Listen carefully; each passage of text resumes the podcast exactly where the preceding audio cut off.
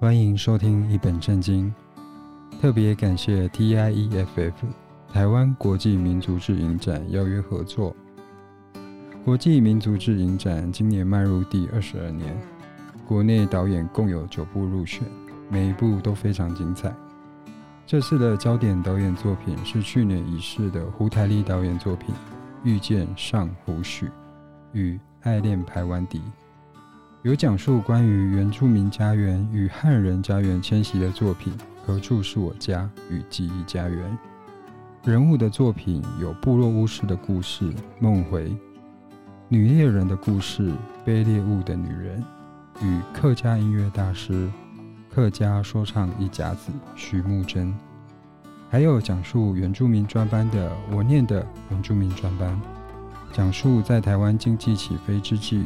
在台北工作的阿美族工人，现在的生活、月亮、男人。今天来到节目中的即是《何处是我家》的纪录片导演潘志伟。我们今天会讨论《何处是我家》这部纪录片的内容，也要跟导演聊聊天。这部纪录片有原名，有居住议题，也有情感的镜头记录。很开心导演能在空中跟我们对话。潘志伟导演从二零零九年就开始从事电影相关职务，二零一零年开始担任导演，到二零一六年《拖车贼》荣获屏东旅游电影节最佳导演、最佳摄影等大奖，而后开始深入记录原住民生活样貌，将各种议题呈现给大家。二零二三年台湾国际民族志影展。这次的主题是媒介记忆。九月六号已经在两厅院售票系统正式开卖。影展在十月五号到十月八号在台北的真善美剧院独家放映。映后座谈还听不够吗？今年最特别的是在十月九号于国立台湾博物馆古生物馆多了一场影像丝沙龙的论坛活动哦。更多资讯，请搜寻 TIFF 台湾国际民族志影展的官网或粉丝专业。节目即将开始哦，欢迎一起收听吧。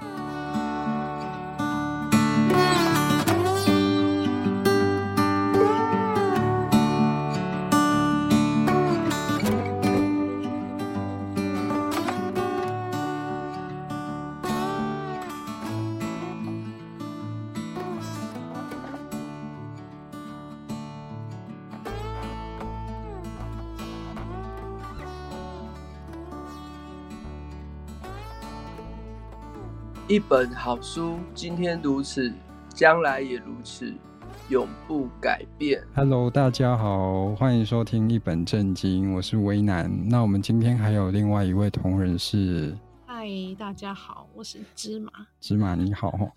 那我们今天是要跟 TIEFF，就是台湾国际民族志影展来合作哈，感谢对方的邀约。那今天来到我们节目中的是一位导演，这部纪录片叫《何处是我家》。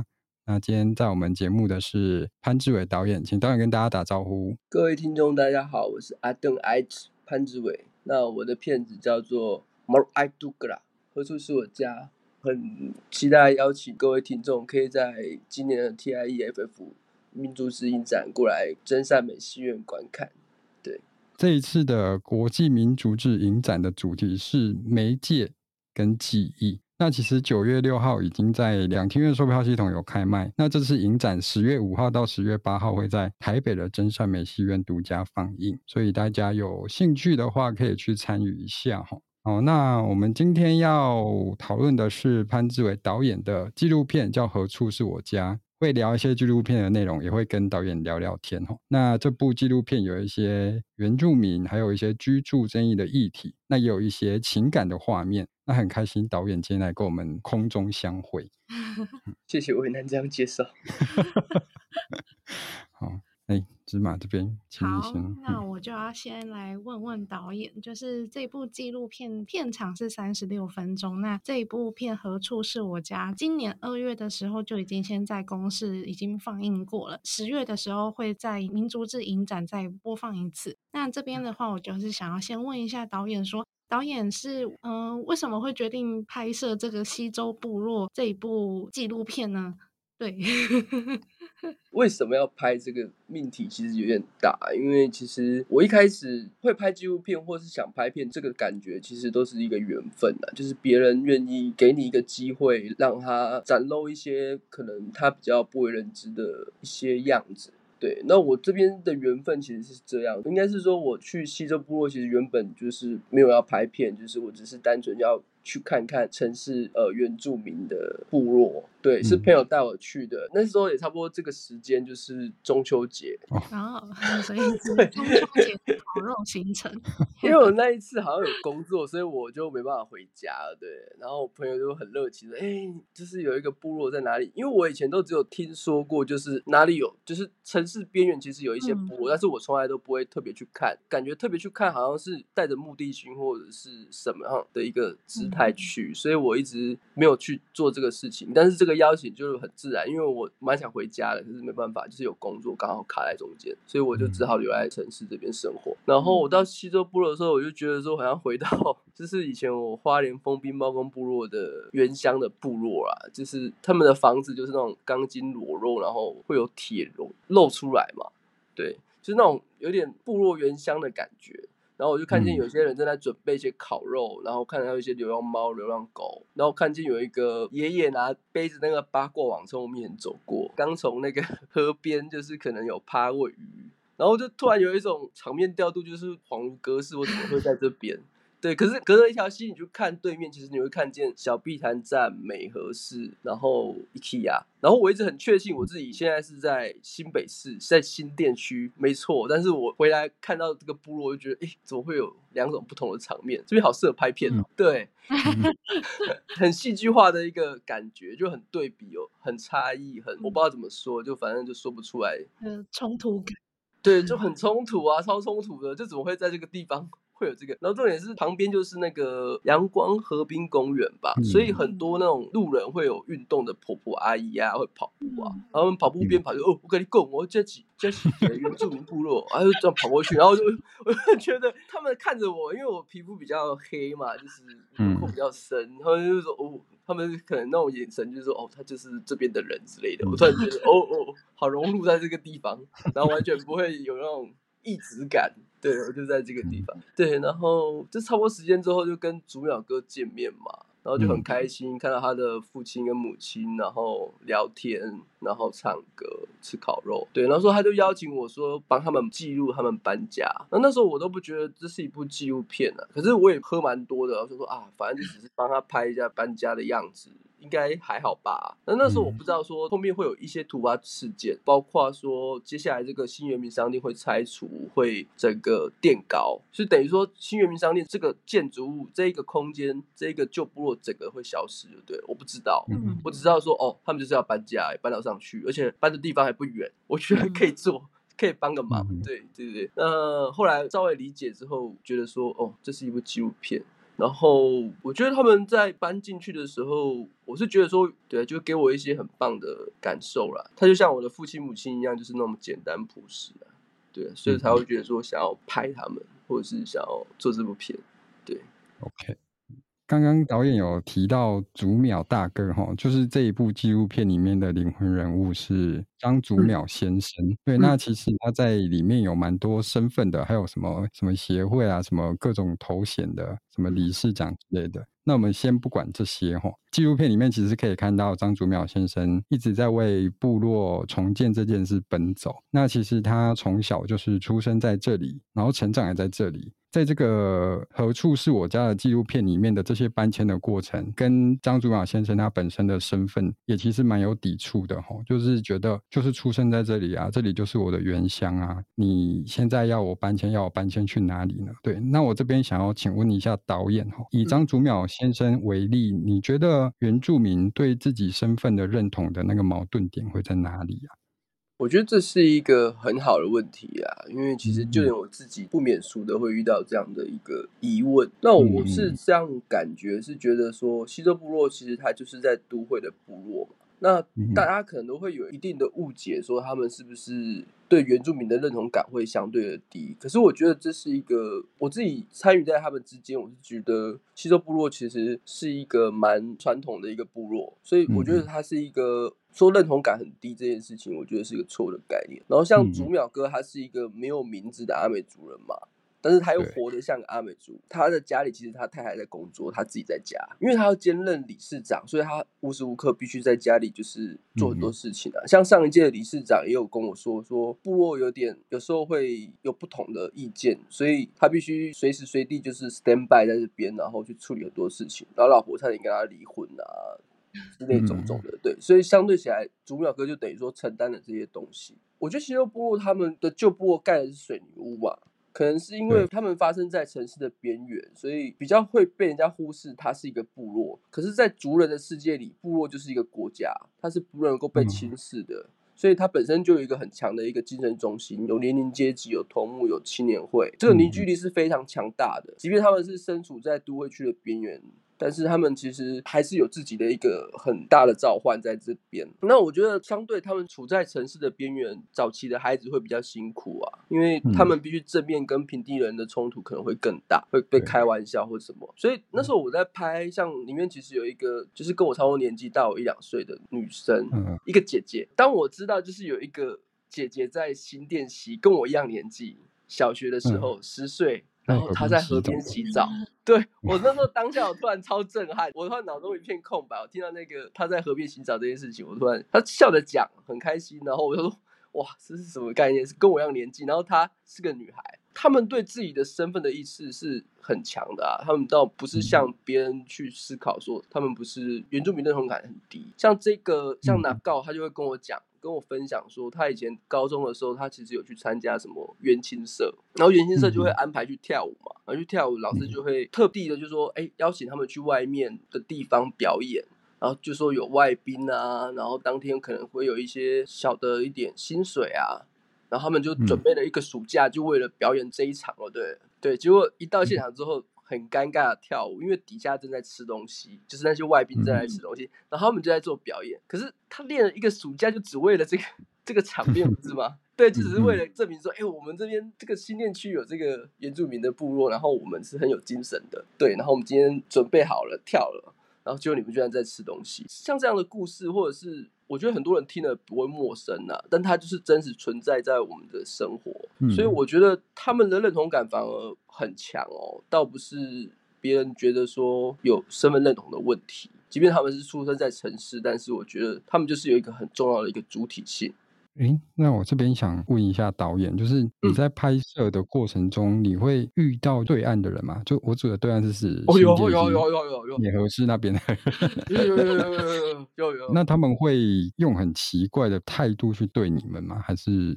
我有我有一场，有一天有，其实，在新部落的时候，就是他们新的部落，就是盖的有点像是就是清水模嘛，就是外对外观，对对对，嗯、就是可能仿清水模的样子，对。嗯、然后就是突然有一天，因为他们那时候里面的墙还没有粉刷，所以都是还是那一种就是水泥啊，还是有点没有完工的感觉。嗯、然后就突然一对夫妻印象超深刻，因为那时候我的摄影机在录，对不对？然后他就突然骑进来，骑、嗯、摩托车进来，说：“哎、嗯，这边是学校还是新的建案？”唱多大声？我，很漂亮哦。然后我就，然后我，我跟主角哥整个两个傻眼，然后我们就说摇，我们就同时摇头。然后后来他就说，哦，不是哦。然后他们两个就笑笑的就离开了。然后他走完不久之后，主角哥就突然讲一句话：要是我呢，我就不会特别骑进来问，怎么会有人会想要特别骑进来问我们说这边是不是建安？所以这就有一个很妙的一个状态，就是说这个部落其实并不为人知啊。就是并没有人真的了解这个部落为什么在这边，或这个新部落在这边。嗯、对，包括我去调光的时候，去后期公司调光的时候，大家都说：“哦，原来新店区有这个部落、哦。” 嗯，对，大家都觉得很神奇，说：“哦，有这个地方。”就跟我一样，就是很讶异一样，就是大家都有这种表现。我感觉是说，呃，虽然抗争的时段已经结束了，可是他们今天在搬家，就是一个新的生活。那我觉得特别觉得值得去思考。能不能再让他们再更多人去理解说边缘部落生活的那些居民？对，我觉得一切都是得来不易的。对，要面对新的眼光。对，要面对新的眼光、新的生活，嗯、包括他们现在住在新的部落嘛。那新的部落接下来就会有社区的法规。嗯、那部落里面可能不能怎么样，不能怎样，就是可能你不可以占地啊，或者是你不能够轻易在哪个地方点火啊，或者是哪个时段做些什么事情啊，就会有一些社区的一些规范会规范他们，对。开始有政府的法律，对，但是他们也是游走在这个边缘的。像他们，嗯、哦，你不给我院子没关系，他们就去找一个密林就对了。就是比如说河滨路口有一个丛林嘛，小丛林。我跟你说，那个真的是只有会走的人会进去就对了，一般人都不会进去。超密的树林，然后就进去之后，哇，别有洞天，就是里面都是田，然后还有鱼池，我会觉得说超强的。然后他他还跟我们说，族人还告诉我说，一开始不是他们先发现的。是那个什么综合的一个婆婆过来挖的，他们说怎么可以先用呢？哦，后来他们就陆陆续续开始，就是有目的性的开始站，就对了。可是这不不会被发现，因为你只要穿过树林，你才会看见。但是没有人发现过，对。如果你们有空来到西周部落，可以带。可是今天长出来了呢。讨厌你 透露了。没有我，我下次要去看。我其实我觉得。没有，我觉得其实这是一个很妙的一个感觉，就是他真的是好好利用了这个地方的一个功能，嗯、对他还是真正把这个地方跟自然是好好的做了一个、嗯、对啊准备或调整，然后是，对，而不是说我特地要干嘛，而是我哎，我真的在因地制宜去做这个种菜这些事情，然后对我有这个需求，我觉得很棒，对。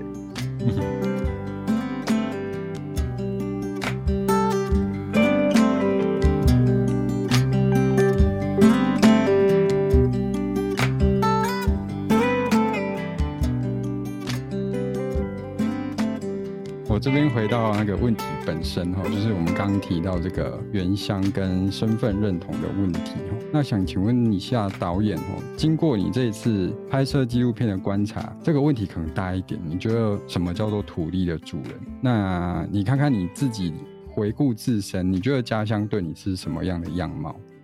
老人家有说一句话啦。就是说，木瓜树它长在土里，它是木瓜树。那今天木瓜树长在石头里，那它还是不是木瓜树？我觉得它还是木瓜树吧。所以这片土地的主人是这一棵木瓜树，因为它跟土壤是连接在一块的啊，所以不是为了取果子的外来者去拿果子的吃的那一些人呐啊。那棵树可以叫做原住民，那片土壤应该叫做文化吧。所以台湾不断的要找自己的文化是什么，文化是什么。可是每次面对原住民议题的时候，就有时候会稍微闪躲一下，国家会有一些闪躲，或者是对稍微忽略，对。可是我们都更忽略一个更重要的事情，就是这片土地就是文化，对啊。嗯嗯，在你心目中，家乡应该是长什么样子？哦，我我在湿地港出生，就是丰滨，哦、花莲丰滨。嗯、我爸是渔夫。对，嗯、我在七岁以前是在丰滨长大的，嗯、然后后来就是我家就搬去了嘉义布袋，因为那时候刚好虾价的价格很好。嗯、我妈妈的表哥，我的表舅，就是说他们已经在那边开始在抓虾了，看我爸爸要不要改变技法，嗯、改变船去那边试试看。就我爸去试了两年，嗯、那时候我大概六岁吧，对，六岁左右。七岁之后，我爸才带我们兄弟姐妹回去过去嘉义。对，那后来湿地港的家就放在那边，其实就是都没有人居住。可是那个湿地港的家其实是我我祖父盖的一个打卤案，就是一个公寮。对，所以它是一个不能够没有人去实地居住的一个状态。可是那时候正好是我们都过去嘉义那边生活。大概在我小学小学四年级，我十岁左右吧，政府就是道路拓宽，把我家拆了。嗯。对，然后我爸那那一年就是一直来回从西到东嘛，就是从、嗯、反正我们就是从这个渔村搬到另外一个渔村嘛，就他不断的在这两个之间来回，大概来回了大概半年左右之后，我爸妈就放弃了，就觉得说就算了，不要勉强了。后来拆到只剩一个厕所吧，听我爸爸讲。嗯对，嗯，然后我对那个家印象非常深刻哦，非常深刻，因为它就是一个木造的房子，然后我家的柱子是那个胶法的那个，你知道管子，胶法的管子，对对对，然后上面有一些刻痕，就是我们小时候会就是量身高的地方，然后我家院子是可以直接看到湿地港整个港口的。如果有去过湿地港的话，你就知道海巡署上面其实有一块地，但那块地就是以前我们家的院子，对。哦，对，然后那时候还没有赏金船的时候，我们就在那边了。对，然后后来拆掉之后，就是每次经过我爸都会沉默一下，但是大家都不会去提起这件事情的，因为毕竟那是从我祖父就在那边活动的公寮，所以突然失去了这个地方，我爸其实有一点难过。对，然后后来我觉得也影响到我父亲吧，因为那后来我的舅公们他们后来都在嘉义就是买房子，就是布袋港那边买房子，可是我家没有买，因为我爸爸觉得说无论如何都还是会回去东部啊。嗯，对啊，即便我妈说，哎，还是要定居在嘉义，可是结果还是没有。就是后来在我高中左右的时候，我家又从呃西部搬回东部。对，所以家乡是一个很有点模糊或者抽象的一个影像。我觉得谈到家乡，就会觉得它是一个诅咒啊。对，因为以前年轻的时候会觉得说想要证明一点什么，就是说证明我可以拍个片，然后证明我是一个。哎，可以做一些什么事情的人，对。可是后来都没有关照我自己的内心，然后后来我的家庭也出问题了嘛，所以我觉得家乡反而像是一个诅咒。对，后来我觉得是因为这些巧合拍到西周部落他们搬家，虽然只有短短这一百公尺，可是我觉得我看到他们的生活的样貌，不管是旧跟新或落后或进步，我觉得我的心境跟他们是接近的。就是他们拆除的是祖鸟哥的过去嘛，那他拆除的那一刻，我才会回想起我。我家以前也经历过这样的事情，这样的状态。那你说这是乡愁，或者是嗯所谓的家乡，我实在是无法很具象的描述啦。对啊，只能说我遇到西周部落之后，我觉得是某种程度上的疗愈，就是对我来说，对，就是把受同样的苦难，然后现在又在努力做同一件事情，这样。哦，蛮接近的，就是有一些心境蛮接近，因为其实去那边。拍片其实蛮舒服的，因为很多时候我都没有拍，或者是摆着拍，嗯，对。可是很多时候就拍到我自己在那边喝酒，然后聊天。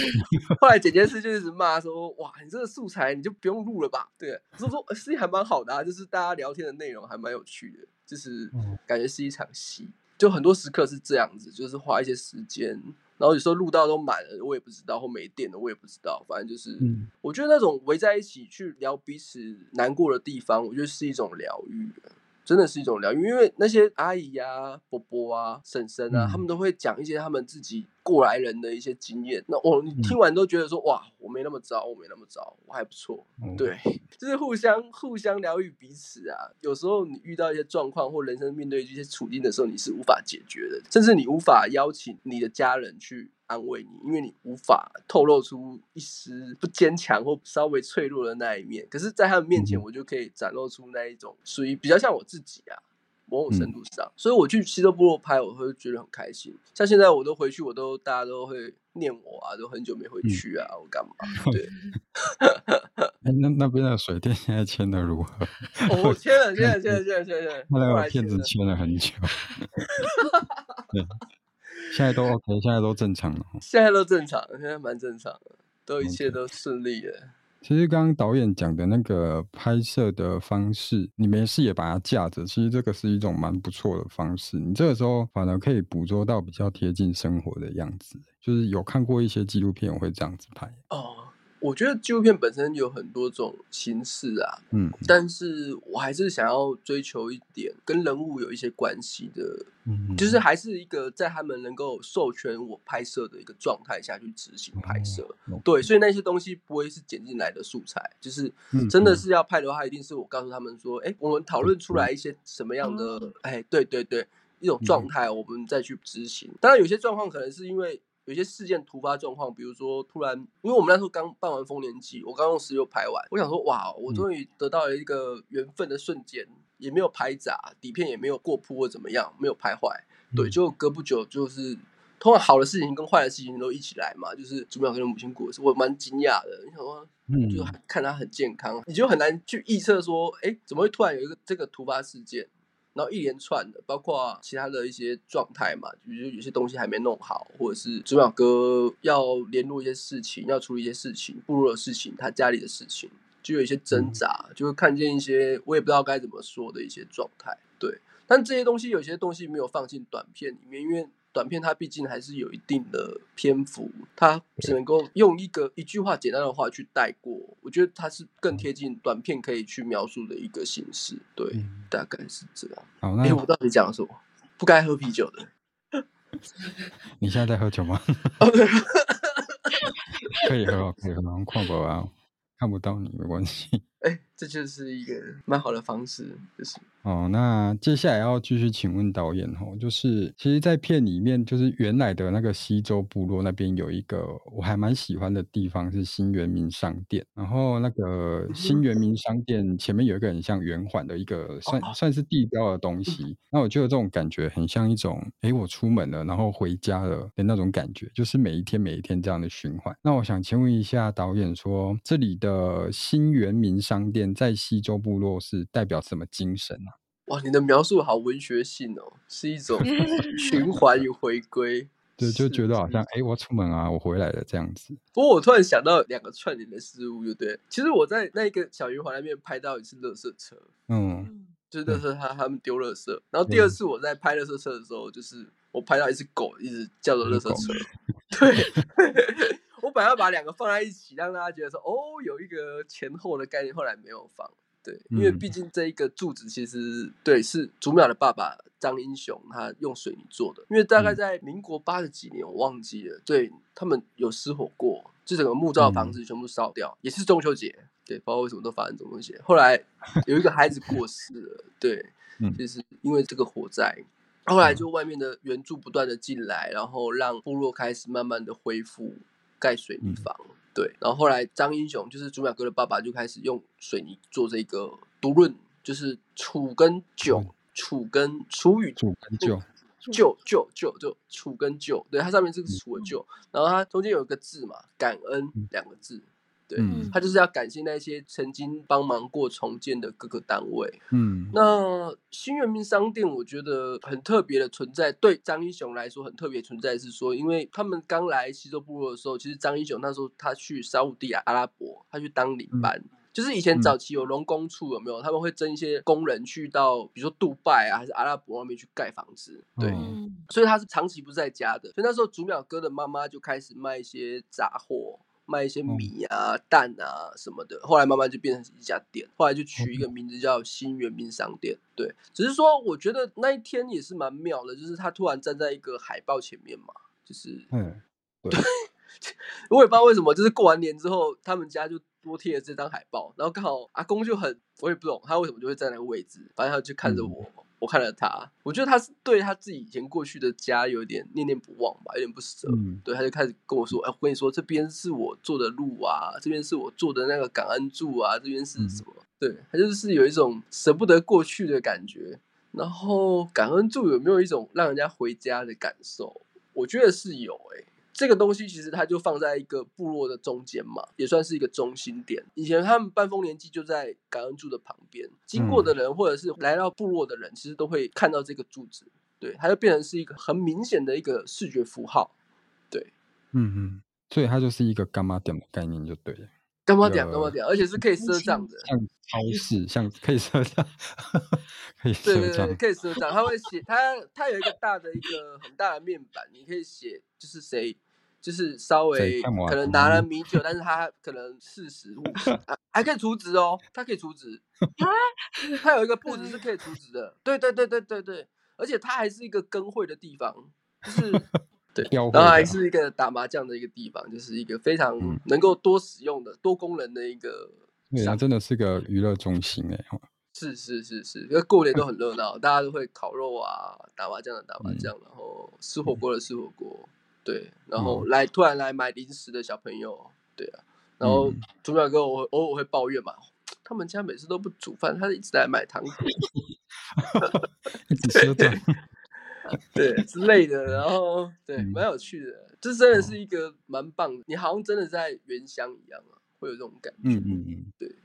嗯，那我想请问导演哦，就是我们刚刚讲的是一个精神中心，那如果我们放大到整个原住民的精神来看，就是部落中的生活重心，或是我们依托情感的地方，通常会做什么呈现？会不会有一个什么建筑物啊，或者说有一个信仰什么的方式？哦像他们的部落，其实像新部落，其实有一棵很大的面包树。嗯，那个面包树其实是祖庙的妈妈他们从玉里观音过来栽种的。嗯，所以它是从旧部落的时代就有了，大概四十四十年嘛。所以那棵树后来就移栽到上面去。嗯、呃，对，这是一个他们很明显的一个他们的一个文化象征。然后再来是一颗石头。有一颗石头，其实是他们从花莲玉里搬来的石头。那时候拿这颗石头是为了要告诉大家说，他们要在这边落地生根了，他们就不再离开了，也不回去了，就在这个地方居住。对，然后后来就移到上面去。嗯、那一年大概是二零二一年嘛，二零二一年那时候他们就是办了一个搬到上面去的仪式，那就是要也要把石头就是安置在一个地方一个位置。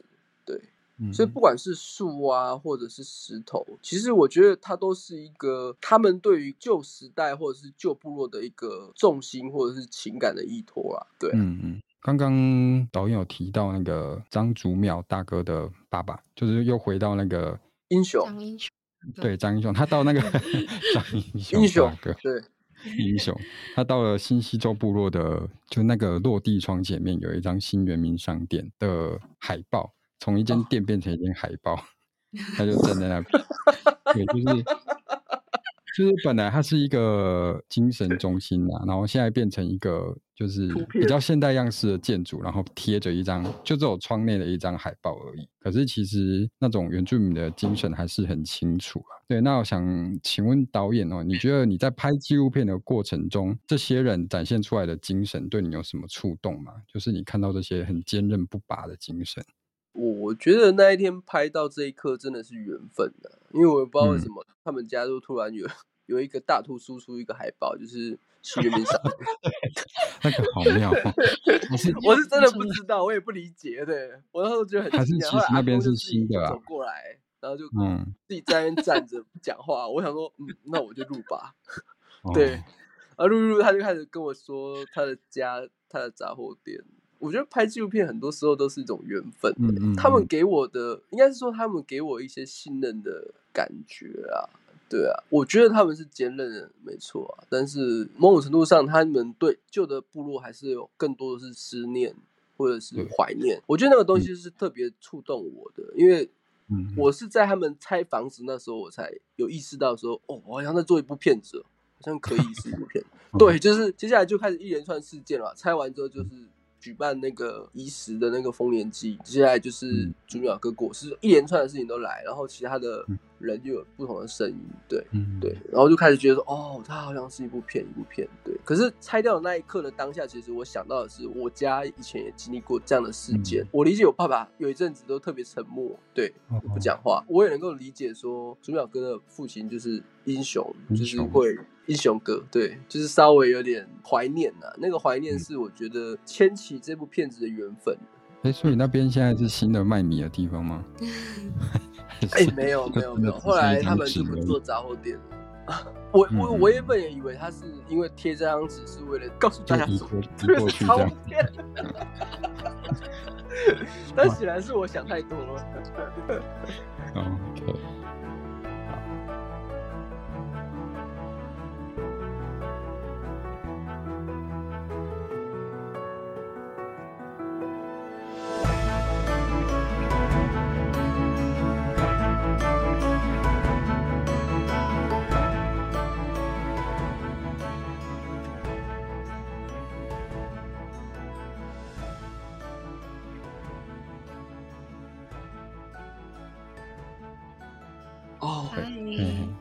你好，你可以这样 称呼我们。好，畏畏难芝麻，你可以念威难啊，大家都念威难。威难，靠外面那个威难。威难，为什么叫威难？哎，自己取的，就是一个强壮的树木的意思。哦，对，蛮有意思的，蛮有画面。大家要念成为难。